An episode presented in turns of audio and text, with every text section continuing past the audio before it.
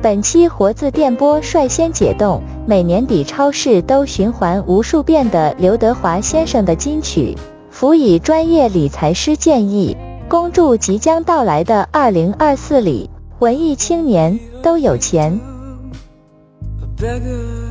你好，这里是由出版品牌活字文化独立策划出品的播客活字电波，我是小雪，我是阿廖。哎，阿廖，如果我说咱们出版公司都是那个文艺青年的话，这个应该没有什么疑义。嗯，而且大部分是文艺女青年。对，嗯，这个括弧稍微略感扎心哈。嗯，就是在这个录这期节目之前，我是走访了公司的每一个小伙伴啊。嗯，我觉得出版公司的这些文艺青年呢，怎么着也得算文艺青年里的一种亚类，怎么说 一种分支啊？因为就是。文艺青年，他每个人，呃，就不同的，比如说学艺术的、学电影的，啊，他还是有点儿不一样啊。但是这个出版类的，这个精神气质上还是有一点接近的哈，这个方式上也会差不多。哎，我走了一圈下来啊，发现哈，这个竟然和我的这个刻板印象差不多啊？是吗？就是最是人间留不住文艺青年的小金库。对，就是我问他们的时候，大家纷纷都表示。啊，不在行啊，就存钱理财什么，无财可理呀，这种状况。当然，这是一个小的一个样本哈。嗯，然后我就梳理一下，大家就是花钱花在什么地方。首先，我们经常就是批判消费主义，确实是这样哈，就是我们不会就是买太多的那个跟着这个潮流的呃奢侈品，比如说去买包啊，那一般小包也装不下两本书嘛，我们肯定都是布袋子也就够了。但是，就是这个买书，它的的确确是一笔支出。有的时候就觉得特好玩儿。你看那个出版社招聘广告，经常上面写一句：“我社的书随便看，呃，我们的产品随便听。”我估计在一些很理性的这个 务工青年哈，人家看到这一点的时候，想你糊弄我的，这有什么的？觉得不值钱。对，但是对文艺青年就很受用了，就是这个书着实一笔开销，而且因此的话，我们搬家的费用是不是也会比别人高 高一点点？很重。对，然后大家都天天被这些各种物质消费社会的这个刺客被刺的过程当中，我们还得付点那个精神食粮的这个费用，额外的精神食粮，比如说。有很多人是话剧和戏剧的忠实爱好者，电影，嗯，对，像演唱会，但是 live，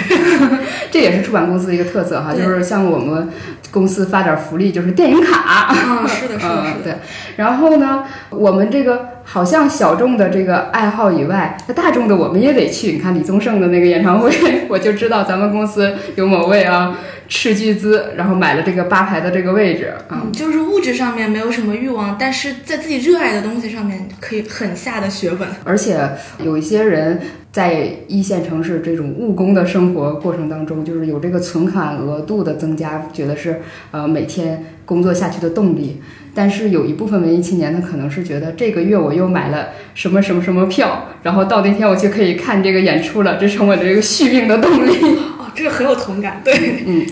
但是哈，可能就是因为我们逐渐这个从文艺青年逐渐进入了这个文艺中年，嗯，呃，生活这个压力还比较大哈，尤其是今天也是冬至日的前一前一日，应该是最冷最最漫长的这个季节里啊，我们这也不能兜里一直空空的哈，所以呢，今天我们就。来到了理财工厂哈，找一位专门的做理财的朋友来帮帮我们哈。这个文艺青年可不可以就是又文艺又有钱呢？嗯，然后我们今天的嘉宾是他理财的理财师，呃，笑维。笑维跟我们的听友打一个招呼吧。大家好，我是他理财的理财师刘笑维。嗯，欢迎。笑薇，你刚才听我们就是说了一些这个呃出版业的这些文艺青年的现状哈，我想知道就是你身边有没有文艺青年式的这个朋友？嗯，也有，而且我觉得我身边的这些文艺青年朋友的一些特点跟你们就是也很相似，就是他们给我的感觉就是很独来独往，很清心寡欲，就是用现在网络上的一个话说就叫很佛系，就是我有自己的一个生活圈子。感觉就是你刷到他的朋友圈，你会觉得好像是眼前一亮的感觉。就是他的生活就是很简单。比如说，我有一个朋友就是八五后，然后现在还单身嘛，然后自己有一套小房子，就养一只小猫，然后养点花花草草的。周末呢，可能就是跟朋友一起吃个饭呀，节假日跟朋友几个好朋友去旅旅游什么的。就给我的感觉就是活得很自在，没有那种很多的什么欲望啊，非要给自己安在身上的那种感觉。嗯嗯。但我想补充一句，其实我感觉文艺青年哈，尤其是这个出版业的一部分哈，就他这个共情能力特别强。嗯，比如说我们有一项支出就是什么呢？经常购买同行出版的新书。你发现了吗？就我们没有竞品的概念，就是觉得他们出的书真不错。然后有的时候，尤其是一些什么众筹的那些项目了，就觉得哎呀，这么好的书，我也得出一把力，让他这个书面世，给同行一点希望。就一直在圈内消费，对，有同行帮助同行。对，其实真的有点这种自产自销的这么一个小小生态了啊。嗯，但这也是一个难处哈。同时还有一点就是什么，阅捐人。就是他这个无穷的远方都与我相关哈，我自己就会有那个就是月捐人的项目，就每个月啊，就是那个二十九元就划走那样，然后什么有地震了什么的啊，也也也贡献自己的力，虽然不能对宏观经济造成什么影响，但是自己总以为自己还蛮重要的。没有，其实就是呃，感觉是那种情绪性的消费。啊，对。不代表所有文艺青年都会这样哈，这个我我自己也会在两端摇摆，但是我还是这么做了。就是我前两天去广州，从机场出发打车的时候，那个司机，我跟他一直就在聊天，他就跟我说就是生活的苦楚啊，我就想很想知道这网约车这个司机的一个生活的状态嘛。说竟然有一些那个网约车的司机的车是租的。租赁的，然后他们就要负担很多这样的生活的成本。然后前几年怎么样创业失败，如何如何，我就听进去了。然后呢，结果快下车的时候，他说啊，其实我们有一个费用，就我们在机场的停车费，其实那个呃旅客嗯应该是承担的。但是如果你不想承担，就是感觉会有不对的地方哈，就是他在那个上面加这个账，根本就没有这个账可可言。但是我就会觉得，我刚才对他动了恻隐之心，然后此刻对我的。利益的造成微小、实际的微小的伤害的时候，我就立马换了一副面孔。那我是真心关切这些远方和近处的人吗？我就说，你得了，把那个二维码发给我吧，我直接扫给你，不要在平台上加了。你在平台上加的话，这钱到你手里也没有几个。但是我就想心里暗暗说一句，你不要这样骗人了，怪不得你前两次穿越夜都失败了。情绪的那种对，但是我就觉得这事儿是我自己心里就有这么一个原则，就是我会为这个消费。但是可能有的人就是手把的捂的钱包捂的比较紧的，就会认为你这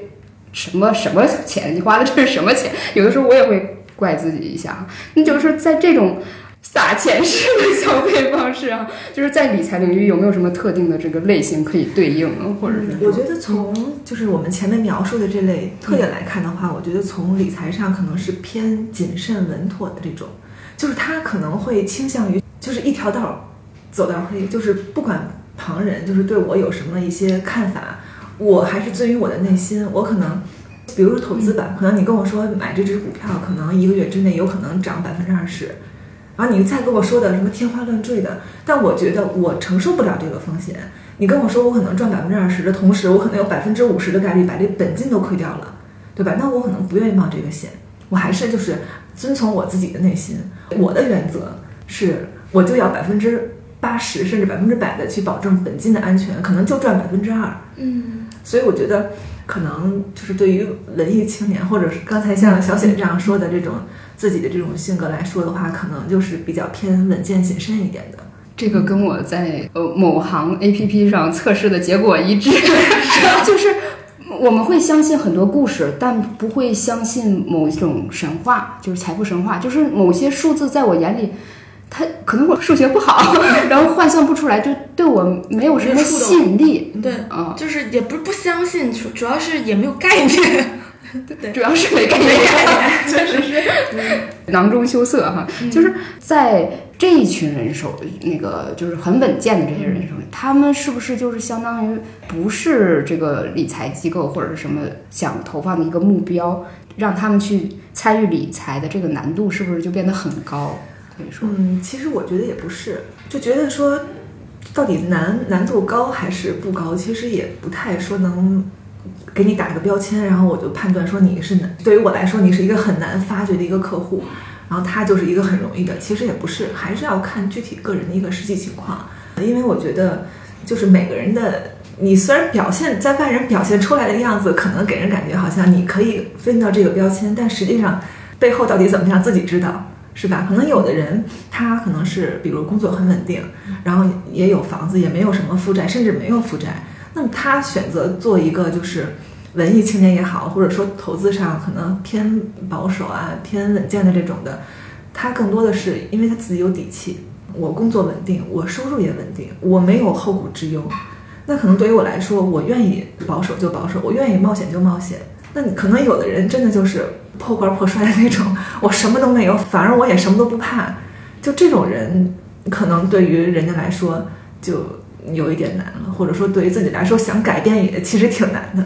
嗯，我有一个文艺青年朋友，这个我都很佩服他的心脏啊。就是我记得是一六年左右的时候。呃，一个下午，他来到了我的办公室附近的一个咖啡厅。当时我说为什么约我呢？其实呃，我们也经常会见面哈。但是他云淡风轻跟我提一句啊，我今天来到这边是派出所找我了。我说你怎么了？嗯，就是我投了个 P to P 嘛，就是里面有几十万嘛。然后当时呢，我就没有想买车，我就先放在里头了。结果那个 P to P 完全爆雷了，我都不知道，是警察给我打电话，我才知道这件事。太佛了，都不看。对，他都不看的。然后后来他就很快的就买车了。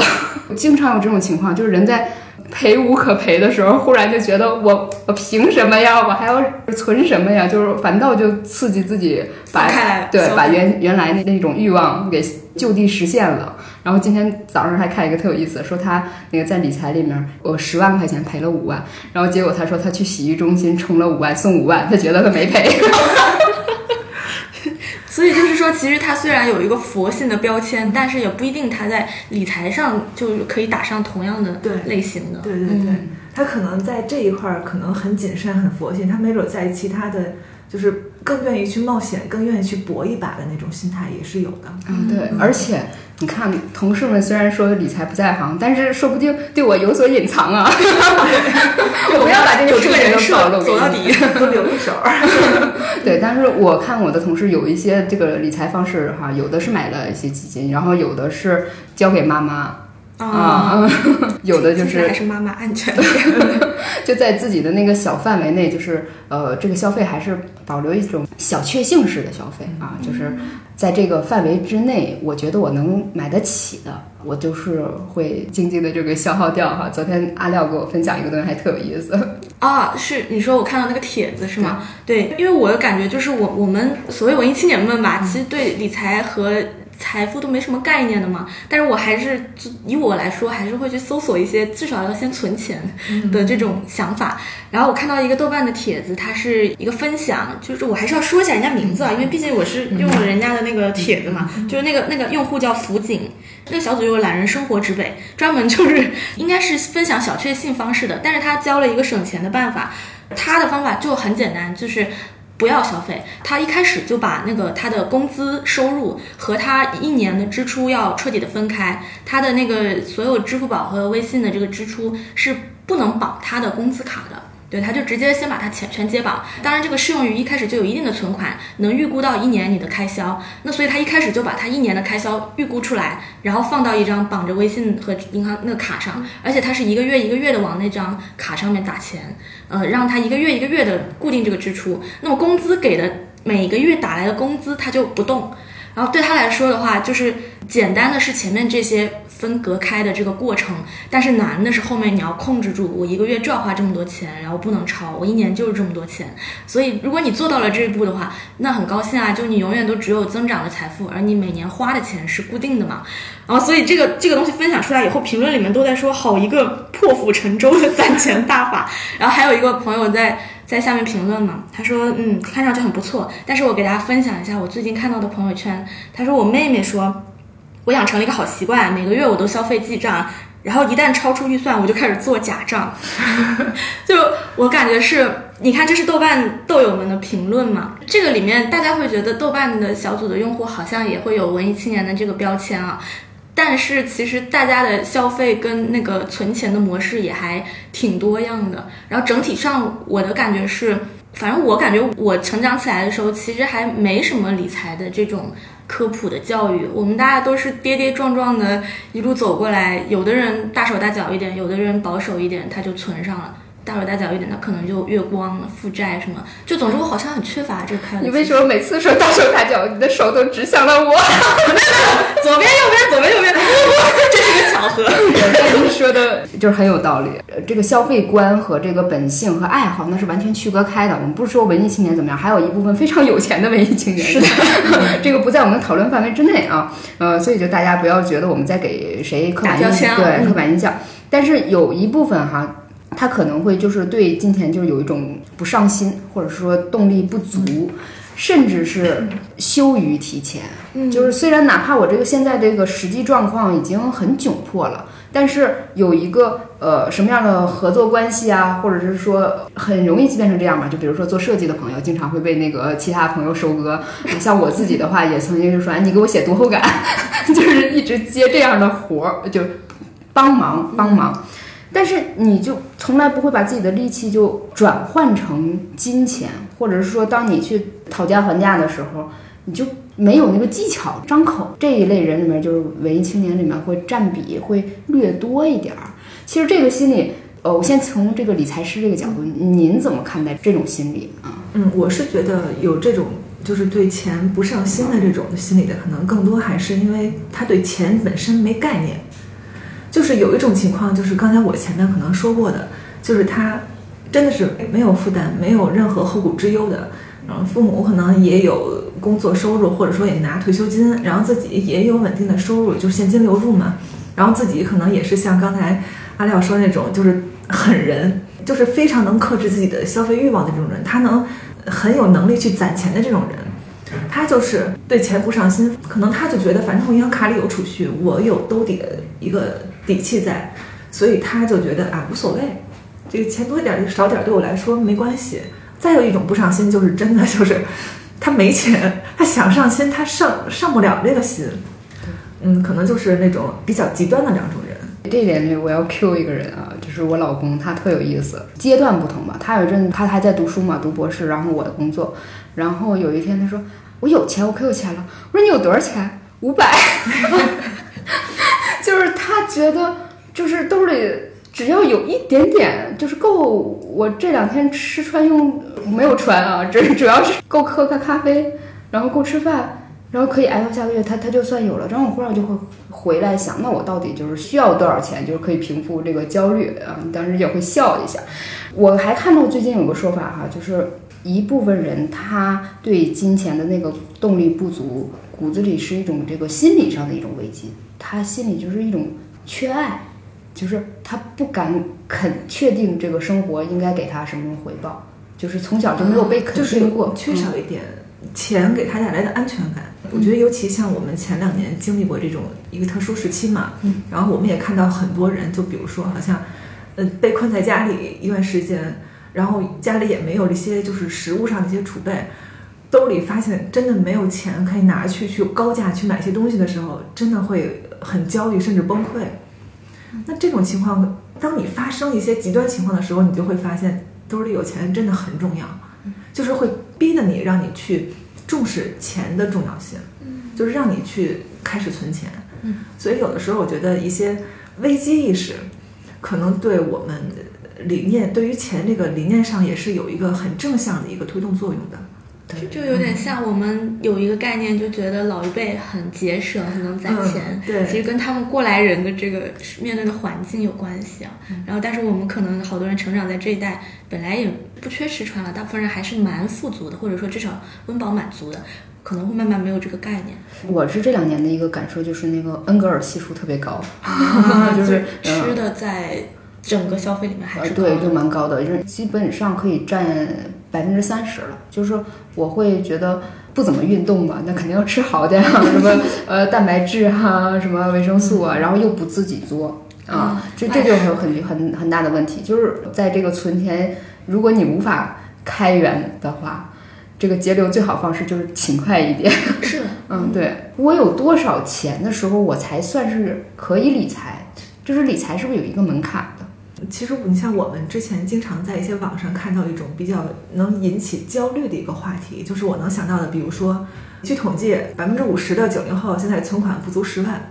就是类似这样的话题，就一旦放在网上，大家就会觉得完了，我也是九零后，赶紧看我的账户没有十万怎么办？就突然就会很焦虑，大家就觉得那我没有十万，我是不是不配怎么怎么样，就不配去理财或者不配去进行投资啊什么的？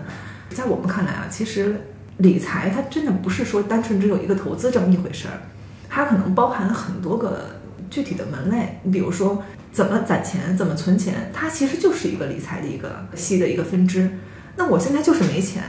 我就要攒钱，那这何尝不是一种理财呢？是吧？所以在我们看来，其实理财本身是没有任何门槛的，就是任何群体它都可以加入到理财这么一个大的一个框架里边。比如说对于孩子来说。家长给孩子进行财商教育，这个过程其实也是理财的一个类，对吧？那比如说像月光族，我怎么能攒下第一个笔一万块钱？这个过程也是一个理财。那可能对于已经有一百万本金的人来说，如何更好去投资，那更是理财了，对吧？所以我觉得不应该因为没钱，或者说因为你是某一类人群，你就不能理财这件事儿。听起来就其实不太成立的。我感觉这个是因为理财这个词有一点点变味儿了，但其实你客观的去看这个词儿的时候，很多人他都在不自觉的去做这个动作。那只是当大家说到理财的时候，打引号的理财的时候，都觉得它好像是指一些就割韭菜的事情啊，或者是很深很复杂，然后我不懂的跟我没关系的事情啊，所以就没有进入这样子。嗯。好像就是这个理财，在我们脑海里，这个图像式的印象是西装笔挺的一个人拿着一个报表在这儿，有一个呃舒服的沙发，一杯暖暖的咖啡，告诉你未来，还有一个一个海上航行。一个面貌好像就有有这种觉得跟我生活比较远的感觉啊，就可能，呃，在理财方面，我可能的印象还是这个小时候的粉色小猪猪，存钱 罐，存钱罐，往里放丢硬币的这种 状态。我想知道，肖维，你个人什么时候开始有这个理财意识的？嗯，因为我就是从大学到现在工作，其实都是跟金融行业有关的嘛，所以我算是很早就有这种。理财意识吧，我一开始毕业开始工作，其实那时候大家收入都不高，但我那时候可能就是哪怕每月就攒下一两千块钱，我也要攒钱，就是攒钱这个意识，可能从我有第一份工作开始就已经有了，所以我就知道攒钱，我要先积攒第一桶金的这个重要性，我是知道的，所以对于我来说，我的理财第一个动作就是尽量多的去省钱，然后去攒钱，这个是我的一个。第一个理财的一个行为，可能当你有一定的本金积累之后，我可能再去考虑说我能接触到的一些理财产品，就是门槛够了，然后我再去根据我的一个实际的一个风险情况，我再去做一个就是投资上的一个分配，然后同时呢，这边还继续攒钱，相当于继续在增加我第一桶金的一个资金量。嗯，大概是这样。嗯，哎，廖廖这边就是因为你你的大学是一个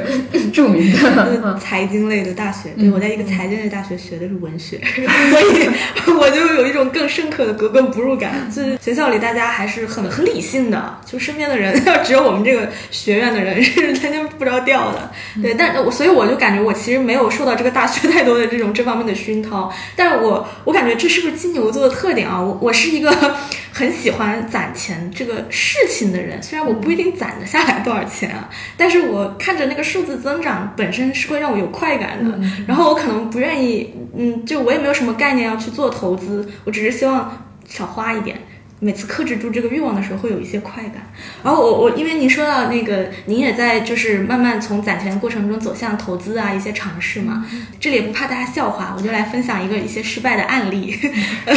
我我那前两天跟小雪我们在聊嘛，说他就问到我我我这边有没有什么理财的动作。我想了想，就我们一开始开玩笑说我们跟资本关系最大的时候就是。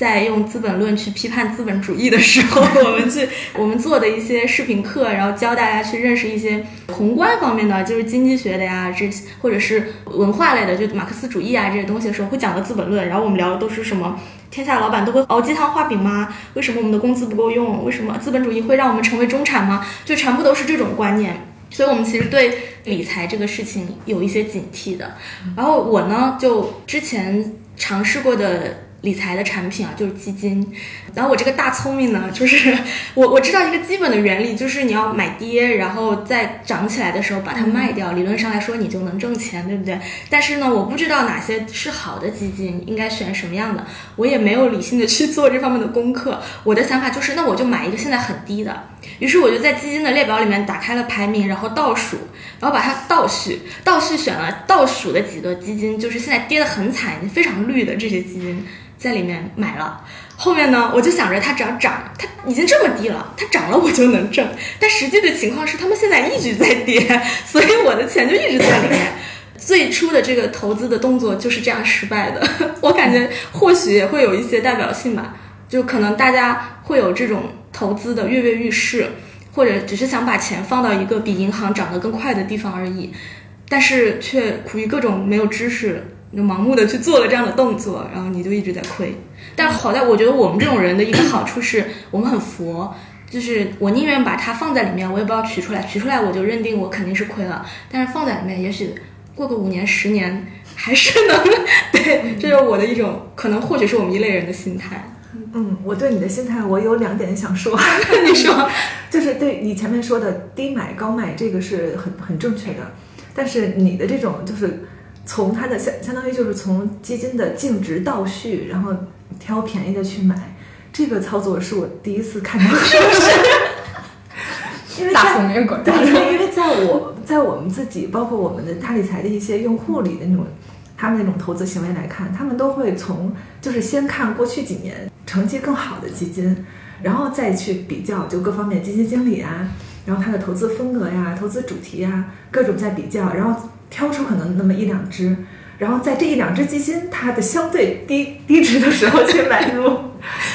对，我就是，所以我也是想来分享这个嘛。其实我发现我缺乏很多这种专业，也不算很专业的，但是我缺乏这些知识。对，其实就是一个很基础的一个知识，对于很多就大多数人来说是缺乏的。但是你的第二点，我觉得就是特别好，就是佛系。因为在现在这种很弱势、很弱势的这种市场环境当中，有些人就是因为可能根本原因还是他不了解这个投资品到底是怎么回事儿，他也对投资风险其实没有很理性的一个就是认知吧，所以他会觉得好像我基金，哎呀，今天跌了几百块，就是赔了几百块钱，然后可能再过段时间看怎么几千块钱都没了，这种他就会很焦虑、很暴躁。但是你这种就是很佛系。反正我就扔里边，我相信市场早晚有一天能涨上来，我的基金早晚能回本，甚至能赚钱。这种心态其实是现在很多人缺少的。所以我觉得，如果你要是能把挑基金的方法选对，然后再加上这种心态，那你肯定是能赚钱的。太好了，我今天被还被部分认同了。嗯，对。所以我就发现，其实大家还是对，嗯，理财这个东西呢，或许很多人也是这样子的，跃跃欲试，但是又很。缺乏于自己没有对这个产品本身或者对这个市场有一个相对理性的认知，所以就是我真的很想投资赚钱，但是我又对它不了解，然后以至于我很冲动的拿好不容易攒下的钱去买，结果本金都搭进去了。这种现象其实现在很普遍，可能是我听说啊，其实确实没有特别多的研究，就是有几个词我们分析一下，说你挣不到你认知以外的钱。然后还有一条就是说，在国外炒股的是不是某些专业人士干？但是如果这个在我们中国是大妈都能干，就是说明这个就很多人都没有这个专业知识的时候就往里投入，其实就本身是一种就是容易跟风和被割韭菜的这么一个可能性。然后还有一点就是，就是从这个。底层这个金融这个逻辑来看哈，我们有的时候会有一种这个警惕式的那种心理哈，就是说这个钱我节约着自己放到里面，实际上投资谁的收益更大呢？当然是这个资本家了。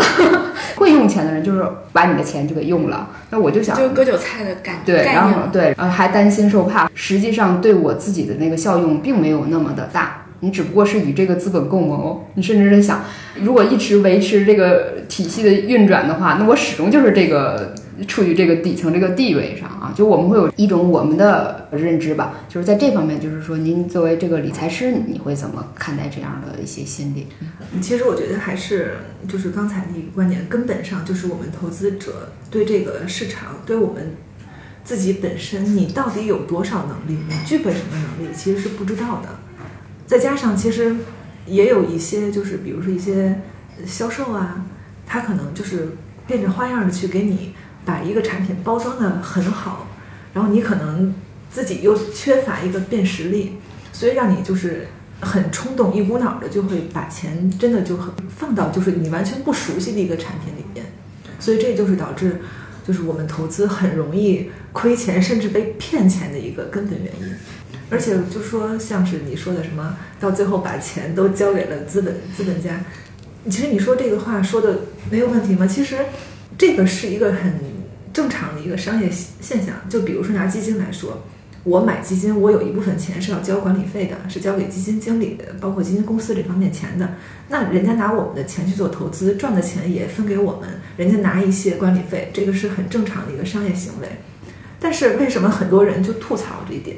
就觉得好像你不仅没帮我赚钱，我还每个月，比如定投的话，每月都给你往里送钱。其实根本原因还是 就是两边可能都有一些问题，就不能归结于说他是对还是错。那如果从我们自身角度来说，你在买基金的时候你都不知道有这些费用的，那他收你钱了，你就觉得好像你骗我了，你坑我了。你买的时候你怎么不说呀？就有这种心态，对吧？但其实如果你要是稍微了解一下基金的话，你知道。一定是会有这些费用的时候，你就会可能更加理性的看待这个事情。那可能对于基金公司来说，当市场不好的时候，它去灵活调整这个费用，对吧？比如说现在市场不好，我可能降低一些管理费的收取，对吧？这个可能对于投资者来说，我心态上可能就会觉得我能接受一些。就你说的这种心态，确实是我一直也会有。共鸣的，因为比如说您刚刚说到定投嘛，因为既然我接触了基金啊，我势必还会去了解一些，我就知道定投这个动作。但是我也就是有您说的这个心态，我一直在想，为什么我要每个月都要往里放钱啊？我现在亏的还不够吗？然后它已经跌成这样了，我还要每个月往里跌，往里放钱，它不是得本金越来越大，亏的越来越多吗？但是呢，又又看了一些科普，定投确实也是一种常见的操作，就是。比如说，它这种平摊你的风险的办法，那很多人会正常的去这样操作。但是我从我的角度来说，我确实是缺乏一些很让我信服的渠道。我老觉得这些科普是不是基金这个公司他们的操作啊？他们来为了让我把钱往里放了，所以他就说这个怎么好怎么好。但是我也不知道这个靠不靠谱啊。信源。对对对对对，就是这种问题。嗯嗯，对，就是所以现在很多一些投资机构也好，他们会在努力的去做一些消费者的一些教育。他这个教育不是说我去给你洗脑似的，说这个产品怎么样，他可能更多的是让投资者去理性的看待这类投资品。嗯，他他会把一些产品的一些风险，包括其中的哪些费用，哪些是以就是合规上要求我们怎么样，他都会用一些很通俗的白话的语言去给消费者做一些解释。其实只要消费者，包括我们投资者来说啊，稍微的去主动的去了解一些这个东西。你就会更理性的去看待，说他这个费用到底是怎么收取的，我是不是要根据自己的情况还要继续在你这儿去投资？只要你了解了，你就会有更多的自主性，你也能知道这个产品到底怎么样。其实就怕的就是很盲目的去投资，嗯，就是你又没跟我说具体的费用，就可能更更多的这个锅是要销售的那些人来去背了啊，就是他可能就是单纯的为了完成业绩。然后你又不跟我说这个产品的本身它本质是什么样类型的，然后你又不跟我说具体哪些费用，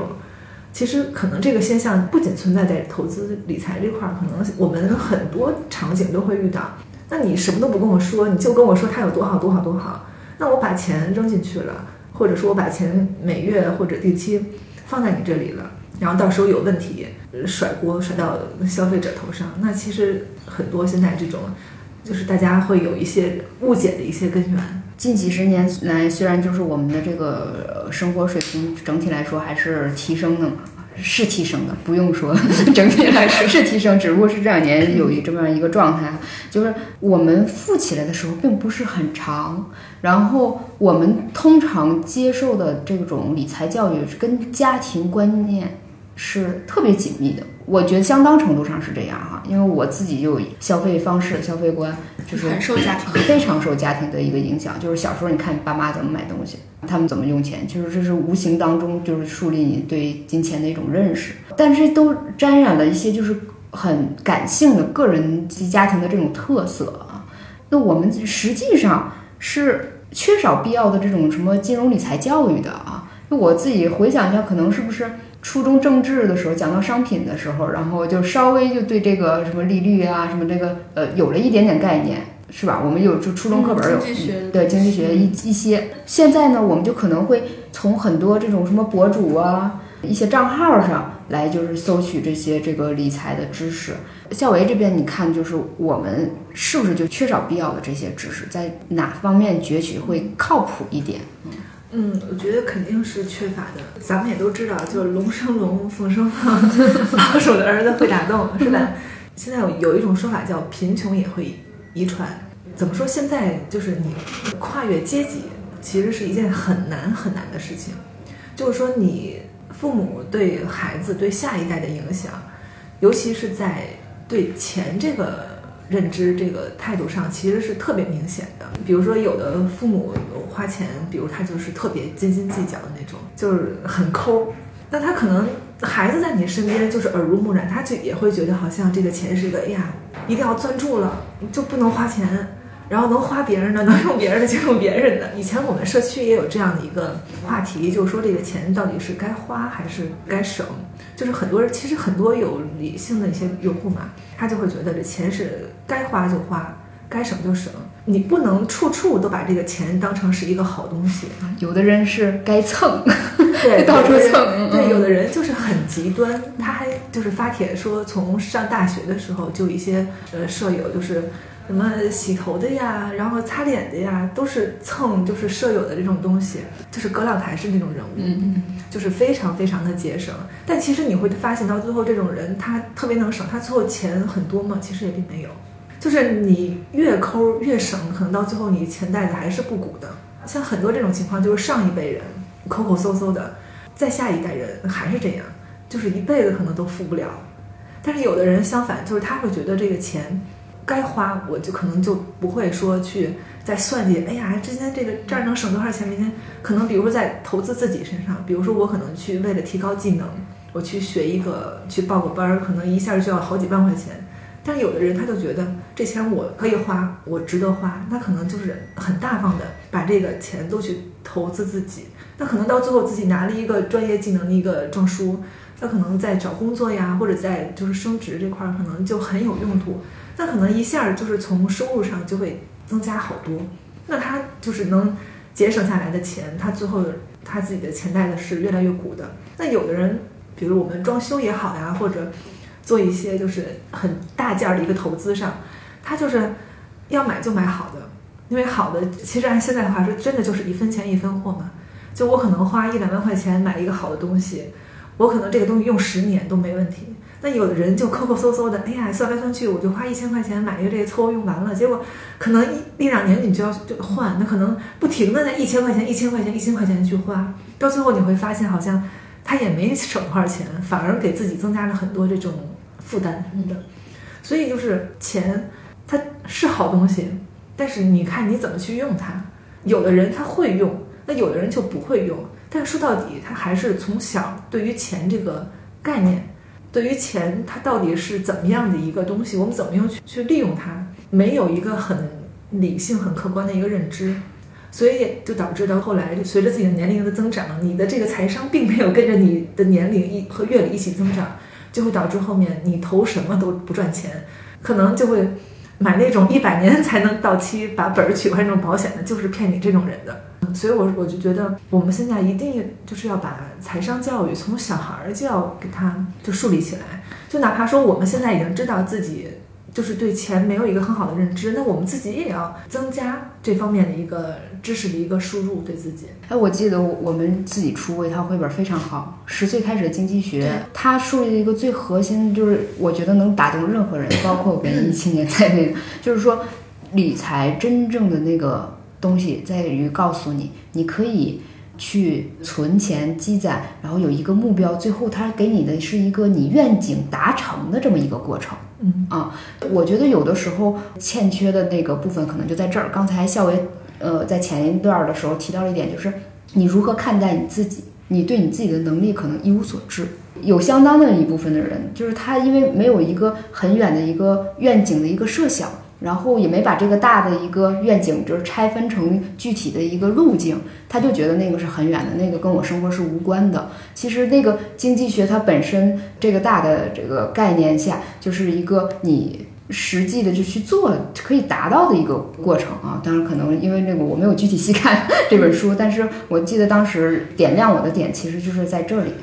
那么我我想了解一下，就是因为今天请到了他理财的咱们编辑也是理财师嘛，所以其实也想听笑维来谈一谈他理财。咱我今天没有跟他说，他是这个女字旁的他。对，那我想应该这个是一个主打女性用户社群的一个一个平台。大家一般对于这个女性的消费还是会有存在各种刻板印象吧，或者说它也会表现出来一些特点。嗯，像他理财，我们刚刚谈到的这么多，大家对理财的困惑，您观察到了大家的消费会有什么样的特点吗？嗯，像我们社区可能就是一直以来就是不断有一些新的用户过来嘛。这些新的用户其实他们的特点就像我们前面刚才说到的这种，就是完全的小白，他可能也不知道我理财的目标到底是什么，他可能就是一个抱着一个比较好奇，或者说抱着一个只是想攒钱，但是我不知道该怎么开始的这么样一个心态来到这个我们社区。当然，我们社区里边很多就是一些老的用户，他其实，在不断的成长中，他可能是会。对于消费也好，或者说对于投资来说，都是比较理性、相对克制的。就比如说拿消费来说，就是你像我们女性嘛，就很普遍特点就是遇到一些平台搞一些活动，就是你总是会忍不住的去关注一下，看看有没有想买的呀，或者说我已经放到购物车里的东西有没有能参加这次活动，我就要给他买了这种的。可能没准前一秒还在告诉自己我要攒钱，我要理性，但是一看，哎呀，这个活动还真不错，可能减下来这个价格我特别能接受，我就把这钱就花掉了。在这个消费欲望上，可能还没有做到完全的克制。但我们那些用户，他可能就是，比如说双十一过去之后，他可能会在社区发个帖子，然后记录一下，哎，我今年双十一花多少钱，买的是什么，对比上一次活动，我这次比如说我省了多少钱。他可能会做一个记录，这个记录对于他来说不单纯是一个流水账式的，他可能从中他能总结出来，我现在做的要比上一次做的要好一些了，我又省了多少钱了，对吧？就给人的感觉就是我在很理性、很克制的去做消费这件事情，而且我们社区的一个年龄跨度其实挺大的，就是可能有刚毕业的，比如说二十来岁的年轻人，然后也有可能即将退休五十多岁的一个中年人，处在不同的人生阶段嘛。其实他们所面临的一些主要矛盾是不一样的。嗯，比如说像一些刚毕业、还可能还单身、还没有成家的一些年轻的女性朋友来说，她们可能面临的主要问题，就是我们总结出来的，可能就是要攒钱，可能就是要优化自己的一个消费结构，然后努力的增加收入啊，这种他们的主要矛盾是这些。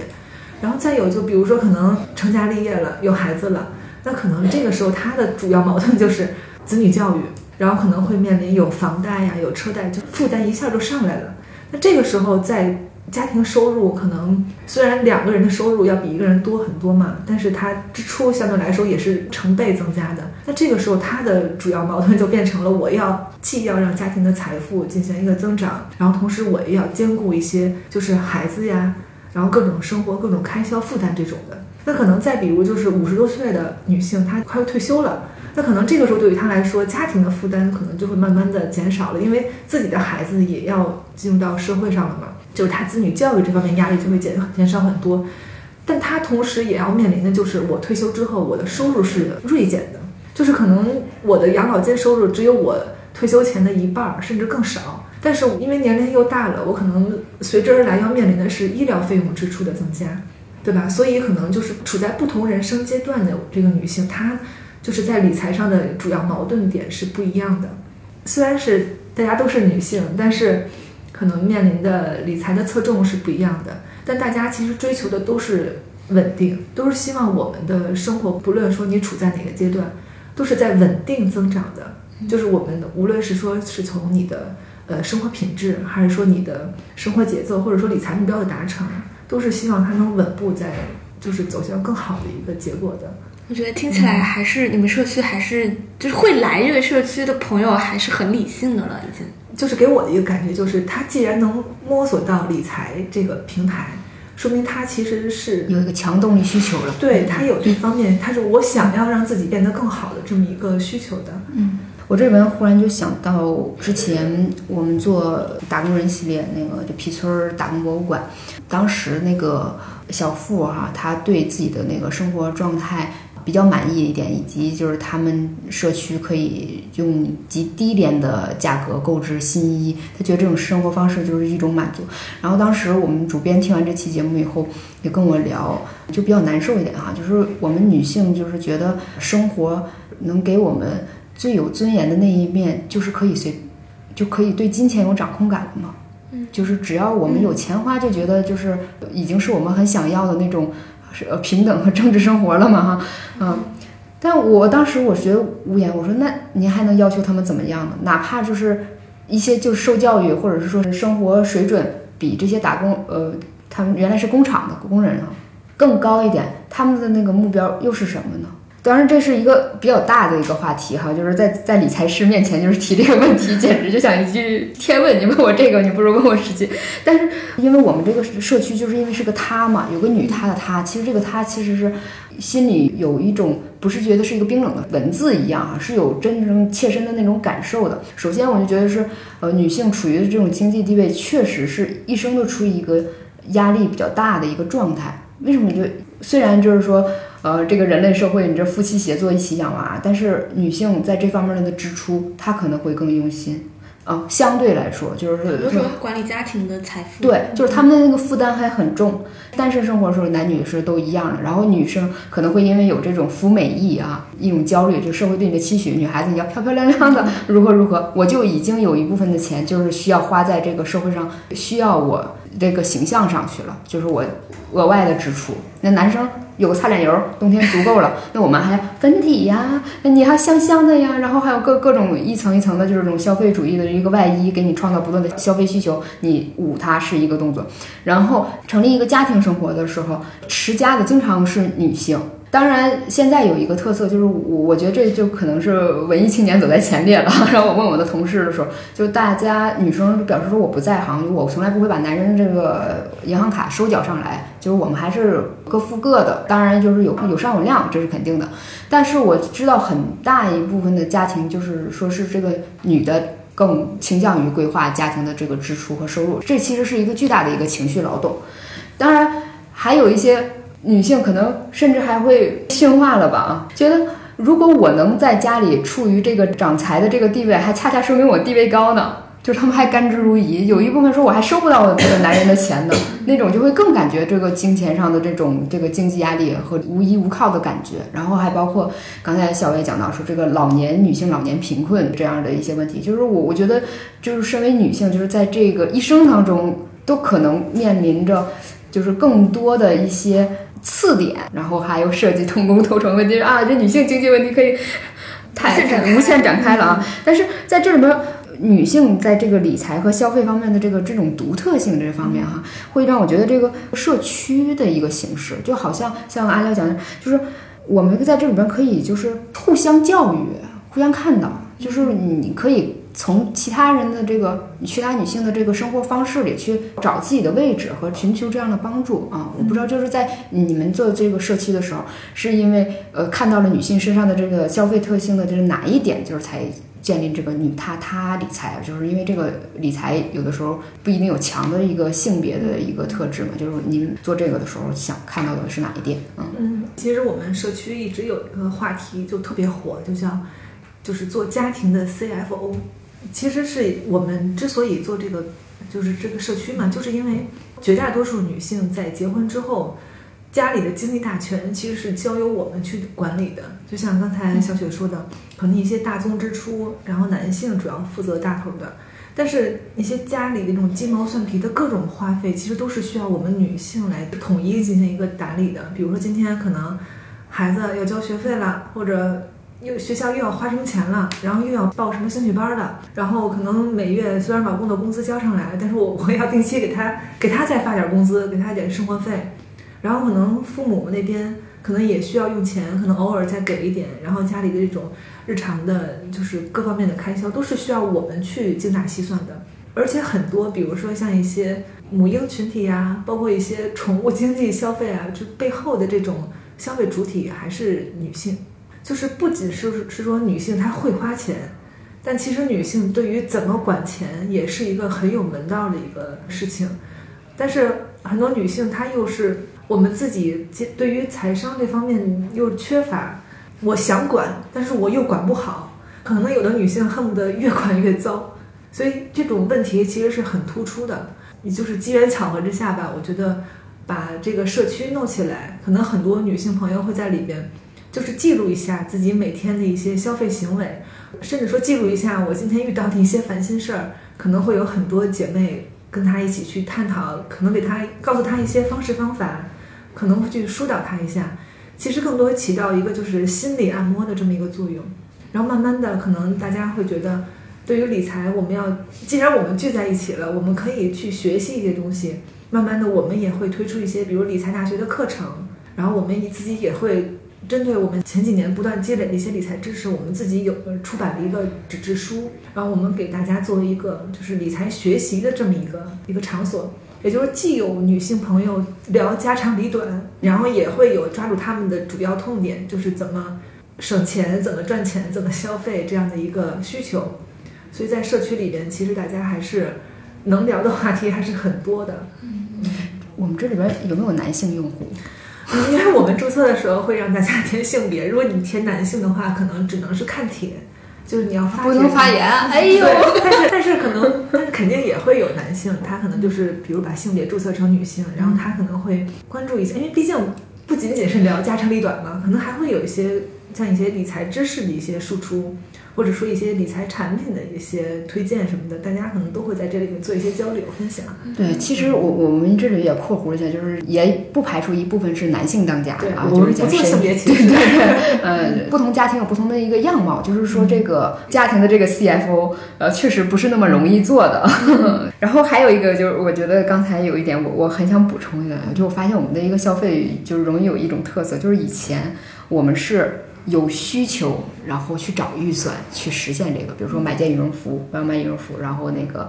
心理评估一个价位，然后再拿去相应的钱。但是像刚才我们提到说一些什么双十一啊，什么什么这样的一个消费，我们经常是说我有预算，我是随便找地儿花点钱。嗯，比如说那种什么超购物车的这个行为，我就觉得有必要吗？你你需要买，你就自然就去了，你你为什么还要让别人给你制造需求？但是这一点。呃，我不知道是不是在你们社区也会有这样的一个现象，就是大家现在对这个消费观念，就这两年有什么样的一个特色的波动的一些事情吗？其实也有的，因为现在电商它的活动已经不仅局限于双十一和六幺八，就是它可能恨不得每一个节假日它都会搞一些就是促销的一些活动，所以对于很多女性来说，她真的是控制不住自己的消费欲望，就是我可能好不容易攒点钱，然后我一看到有活动，我还是想买。怎么办呢？就是社区里面就慢慢的就会有这么一个，就是关于如何控制消费欲望啊，或者说如何合理消费的这么一些很多话题的讨论。但其实有一个话题，其实给我印象很挺深的，就是说为什么一定要打压人们的消费欲望，或者说为什么就拒绝一切囤货呢？其实慢慢大家就会讨论讨论来讨论去，其实有一个结论就是说，适当的囤货其实是正确的，不要拒绝这种囤货这么一个。词语它其实并不是一个完全的一个贬义词，它可能是一个中性词。比如说，对于一些就是日常的消耗品，就是我们社区用户总结出来的，像是一些手纸啊、洗衣液呀，一些这种可以储存，然后不变质、不变质对不变质的一些东西，我就赶上电商的一些活动，我就囤未来一年能用到的、能用到的量。那对于我来说就是省钱的呀，就是你学会囤货，那其实就是省钱。所以以前很多人都说，哎呀，净买这些没用的，一买一堆就乱花钱。可能慢慢的，大家就会意识到，说好像囤货，我是不是就是在浪费钱？但是通过我们很多用户的一些讨论，他们就会觉得，我就是在省钱呀，我只不过就是稍微占点地而已。但是未来一年，我可能能省下一半的钱在这上面，对于我来说，怎么就不叫存钱呢？嗯，关键还是买什么？呃，限度，我觉得是限度，还有一个时间长度，两几个维度一起来综合就是你去判断这个商品，它到它如果是说保质期很长，可能一下放个三五年都没问题的，然后又赶上价格合适，然后也是我的刚需，那我就趁着活动我就消费，我就花钱。那可能往后再算的话，就是省钱的呀，对吧？但是有的消费其实就是纯浪费了。比如就拿咱们女性买那种就是护肤品来说，那可能有的人就是耳根子比较软，听的一些比如一些直播什么的，然后这个东西多好多好，然后三二一我们来抢吧，然后就抢了。抢之后你会发现，哎，其实也没用，可能都快过期了，你连打盒都没打开过。对于这种消费，其实对于我们来说是是需要给它抹掉的。对，我觉得有一点哈，文艺青年还是可以的，就是怎么说呢？这个东西我需要，没有什么理由让我不买它。嗯，这个东西如果我没需要，你说什么我也不太会动心，或者是我压根儿就不去那个涉足这方面。我记得在我们学院毕毕业的时候，我们老师毕业那个发言，他讲了一句话，说作为一个艺术学院毕业的学生，你最大的失败就是对生命中的无聊无计可施。就是文艺青年的这个生活，通常是有很多东西充斥起来的，他不会让自己陷入到一个我无聊到就是一在各个直播间里守候，拿着这些两个直播间的这种打岔当成剧来看的这种生活，这我是不可不能理解的。就是对，说话说话要关注很重点。精神的那个丰富性。对，就是因为觉得这个，有的时候我经常会觉得看一些视频，我会有种被骗的感觉，就是浪费了生命的十就几十秒，这什么也没给了我，然后就有了一个标题，然后到后面什么都没发生，我就觉得这，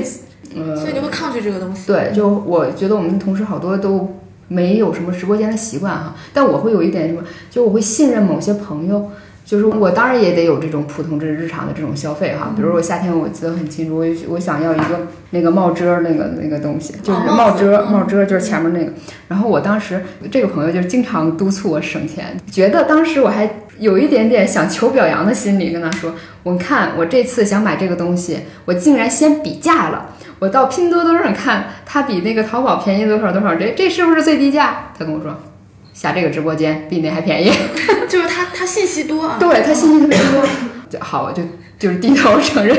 不排除我也会有某些跟买行为，但是是说更古典一些哈，是因为我这个肯定是信任某些人的这个样子了。这个真的就是现在就是技术发展以后平台特别多，然后但其实还挺分人的。就我前段时间我跟我们编辑同事聊天，我们也在私下说，哎，现在小红书带货这么火，包括带图书其实也很火，但是我们还真没有被小红书哪篇笔记打动过去种草一本书。当然也跟我们就是做这个行业有关，你可能很了解的时候，你不需要通过别人的花言巧语去安利你，包括直播带货这种销售手段也是这样的。但是它就是分人，我们也照样会被小红书种草化妆品啊、美妆啊、衣服啊，这个就挺矛盾的，就是大家在不同平台受不同的人。对对，因为就是还是信息不对称这个东西啊，就其实我觉得还是因为你是你是干这这行的，行的，嗯，所以你在不同平台看到相关的一些，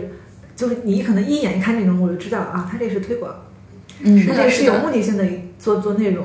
可能对于我们来说，在不同的自己深耕的这个行业里面，一眼就能知道它的目的是什么，所以我们可能不太会去轻易的被打动。嗯，但是当我们就是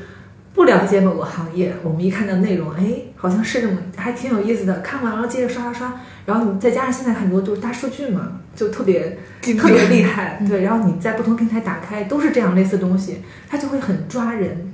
它就会让你不自觉就跳到它的给你那个陷阱里边，然后你就去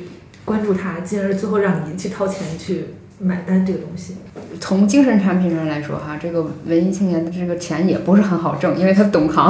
然后呢，但是我们就会掉入一个陷阱了，就是说像我们说买衣服这件事情，我其实就是到现在那个心里那个弯儿还是不能完全转变。后来我当我跟我一个朋友从我的出生的地理环境一起梳理下来，因为这个我是东北人嘛，就是这个交通也很不便，然后我们那个时候这个轻工业是很不发达的，所以这个衣服到我们那边的时候真的会涨价，会翻，就是比较贵。而且东北有个传统，就是我们城镇的话，这个水平其实是非常高的，就我们当时应该属于。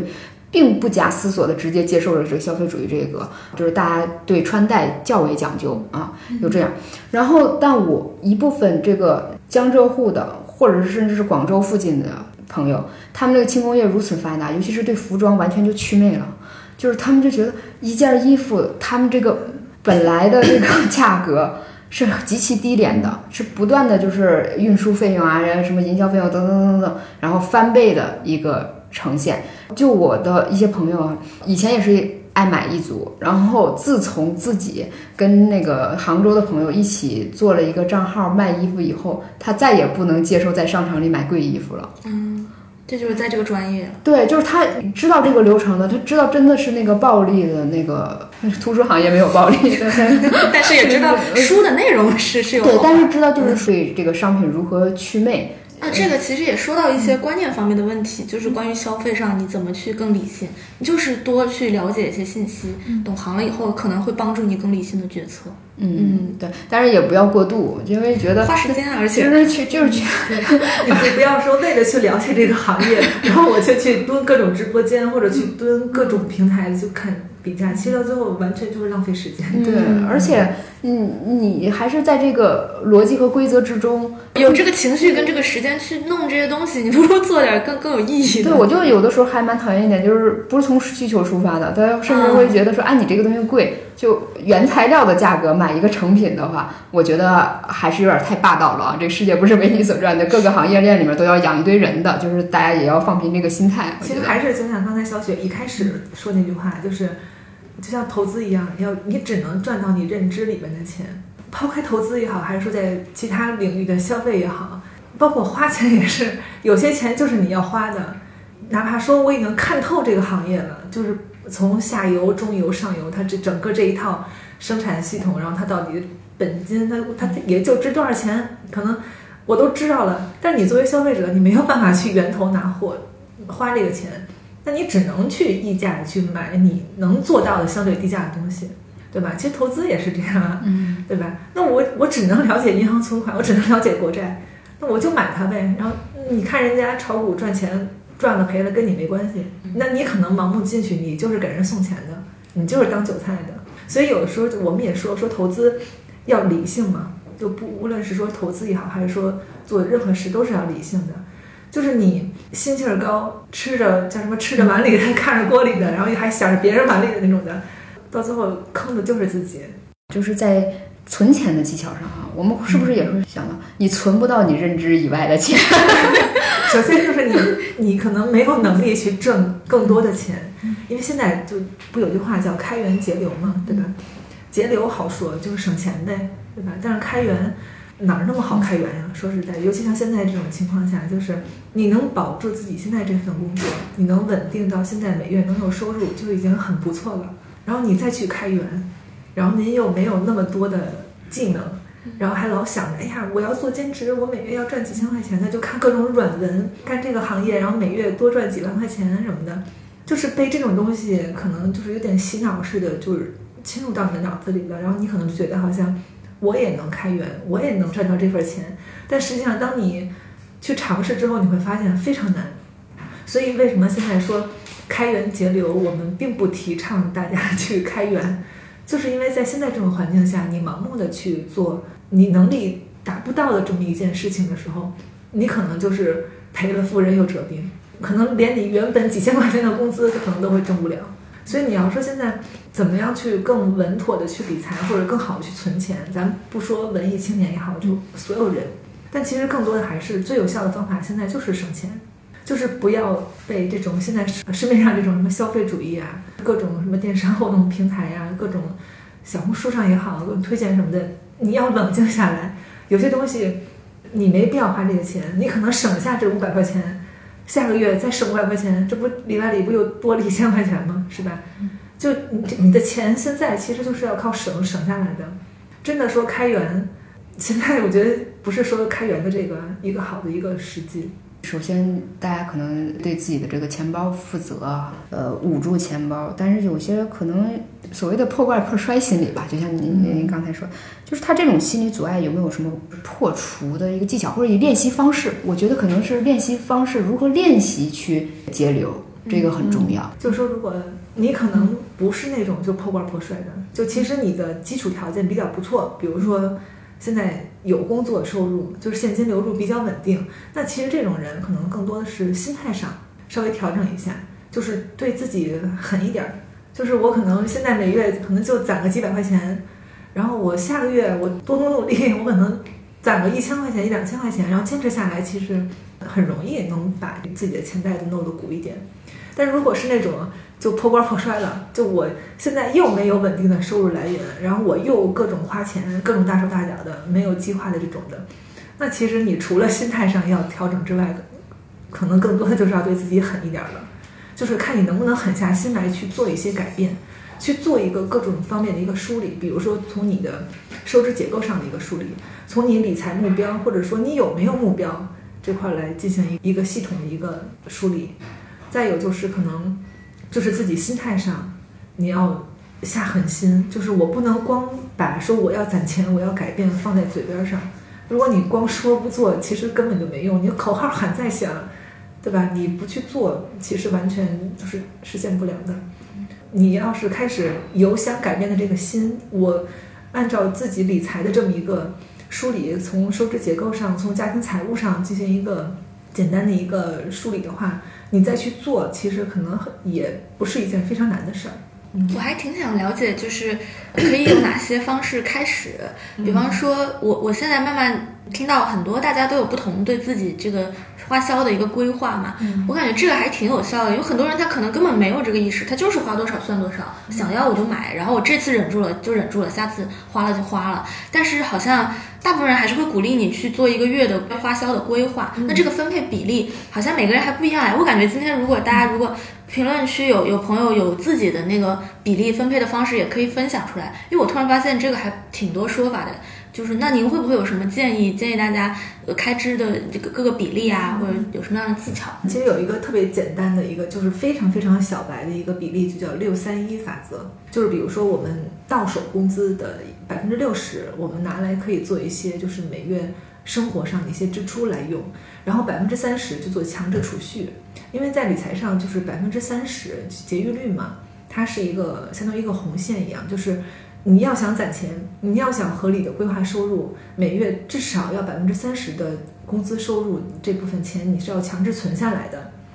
然后剩下的百分之十可能你当做一个就是灵活资金使用，可能这月就是在支出上突然有点儿额外的增加，那我就拿百分之十这块资金去填补这块，但如果可能。百分之六十的钱我完全能够覆盖我的基本开销了，那这百分之十放在百分之三十里边，一共百分之四十存起来，多多益善嘛，是吧？你说这个数字一定要按照六三幺来做吗？也不一定。那你可能，比如说你现在就是没有一些各种负债压力的话，你可能五四幺或者五和百分之五十各百分之五十都可以，就是你要对自己有一个规划，就是要要心里要有一个。数字不能说我到了把工资倒卡里，然后我什么都不做，我今天看这好我就买这个从这儿扣钱，然后明天又觉得这个不错又花钱，完全没有概念，这个是肯定不行的。不能做这个工资的搬运工，对，每个月从这个卡倒到什么花呗啊、信用卡还卡里，然后再给到商家。嗯，对，天天进行资本主义再生产，修复自己，供自己吃喝，做一个机器的维修保养工作即可。我觉得这真的就是一个理念问题。其实肯定有很多人他是没有这个规划，或者说坚持不下来的。他但是这个就是一个很重要的第一步，可能还真的是心态的转变。不管是小雪刚刚说到，你看那个十岁开始经济学，他讲到一个对愿景的。憧憬就是理财这个事情，关于你自己的认知和你对生活的一个目标感的那种。一旦人可能就是这样，一旦他到了这个关键点，他想到这一步了，他才能够真正有动力去做。但是如果有的人他没有想到这一步的，他觉得我不想要一个有序稳定的状态，可能他就很难迈出这一步。还想到我要规划一个月、一年的花销，就很难。是可能也是有这样的朋友的。我感觉我们今天也其实不会说给到好具体的，或者是教你怎么买基金、选哪一支这种，也不太可能在一期节目里讲。但是更多还是我们去分享一个观念的转变。我觉得知行合一吧，知行合一 就是不要给自己做假账，不要再骗自己。对，嗯，教委可不可以给我们提供一些，就是说书籍，或者说其实大家。多多少少这方面可能还是上网搜的会多一点，有没有就比较可靠的一些信源呢？就是一些账号什么的。就是，比如说，如果你是一个真的纯小白，就是只是听说过理财，但是不知道怎么做的话，其实有一本书叫《小狗钱钱》，这本书 还有名，对吧？特别有名。它虽然是一个儿童读物，但是其实它里面的道理。告诉我们，就是树立一个合理的金钱观，然后怎么样去看待这个钱能生钱这么一回事儿。其实对于一个小白来说，先把理念树立正确，其实是非常重要的。你对这个钱本身有了一个正确的认知之后，后面你再去开始做你的一些收支规划呀，然后做一些投资规划，甚至说做你一些保险规划，各种的，才能端正一个心态，或者说有一个更好的认知。除了这个小狗钱钱，还有一个就是我刚才说的，我们他理财也有一本书，就叫他理财。嗯，他这本书其实都更多的是从投资、保险投资从理念这方面，就是比较宏观，然后也。呃，垂直到比较细的一个层次来给大家做一些梳理。嗯，我觉得有可能，当你读过小狗钱钱 之后，然后你对投资品感兴趣了，然后我觉得你可以再看看《他理财》这本书。我感觉大家也就是对自己处在哪个认知，有的时候会没有概念。就是我分享，可能也可能是我一家之见啊，因为小狗钱钱它。做出版还是听说过这个书嘛？基本出版社摇钱印钱印钞机摇钱书，就不停的印。然后一开始我们也会觉得它是童书，但是它后来我们接触到它的包装策略有转换的，它就是会越来越普及，像全年龄段的人就不只是儿童书。但是很多人他没有迈出这步的时候，会觉得，包括我，我一直也没有去看这个书的具体内容，我会有一个感觉是，它不就是让我树立我一个金钱观吗？让我认识钱是什么？我当然知道钱是什么啦，我都用了这么多年的钱了。就是我不知道我处在哪个阶段，或者说很多人不知道自己不知道什么。呃，比如说我我想要去理财，嗯，比如说买基金，但是我不知道我该去就有哪些东西该了解。可能他就会觉得小我钱钱类似这样的书籍，他先告诉你钱是什么东西，它在社会中处于什么价什么地位，然后这个有哪些投资方式对我来说太浅了。但是我又不知道，我我真的要去迈入一个投资的门，然后我该去。去了解什么东西，比如说基金可能有很多术语啊，或者它像它有定投这样的操作呀，都不知道的。我不知道，所以说这种这种心态上应该要怎么把自己定位，要怎么去了解内容。我觉得要自己要谦虚一点吧。可能听起来这个概念好像就说基金啊这个东西我听说过啊，也大概了解点，然后我就开始买。但其实里边的门道也有很多，包括《小狗钱钱》这本书，可能给人感觉好像哎呀就是一个儿童读物嘛。看完之后，啊，我知道钱很重要，钱能生钱就可以了。但其实，嗯，更深层次的一些观念，比如说我对，就是怎么样去看待，就是钱它它生钱它背后的一个逻辑，怎么样的去，可能很多人是缺乏这样的一个思考的，他可能只停留在表面。我看过这本书了啊，我知道有这么一本书，我也知道大概故事讲的是什么。我觉得还是要把自己姿态放低一点。获取知识现在途径非常多，什么公众号呀，包括一些基金，他们本身基金公司的一些官网，他们都会有投资者教育这个专栏的嘛。就是多去看嘛，多去了解。可能同一个概念，我给你解释出来的是这个，从这个维度，从我角度来讲理解的。那可能从其他平台你看到的，可能是从一个比如更专业的，比如是一个老师的一个。层面再去给你讲这个知识这个概念，多平台多渠道的去了解可能会更好一些。就不要觉得好像我已经知道了，但其实你可能什么都不知道。嗯嗯。而且在这个层面上，我觉得实践出真知吧。嗯。你现在对，其其实就是不要害怕投资，不要怕亏钱，亏了钱了你才知道问题在哪。可能我们大多数还是从存钱开始做起。也许当存钱的阻挠你的消费欲望的时候，那个苦楚的那一刻，你就想找点其他的东西来对应一下这些概念和观念，然后再压制自己下去，就 完成自己的目标。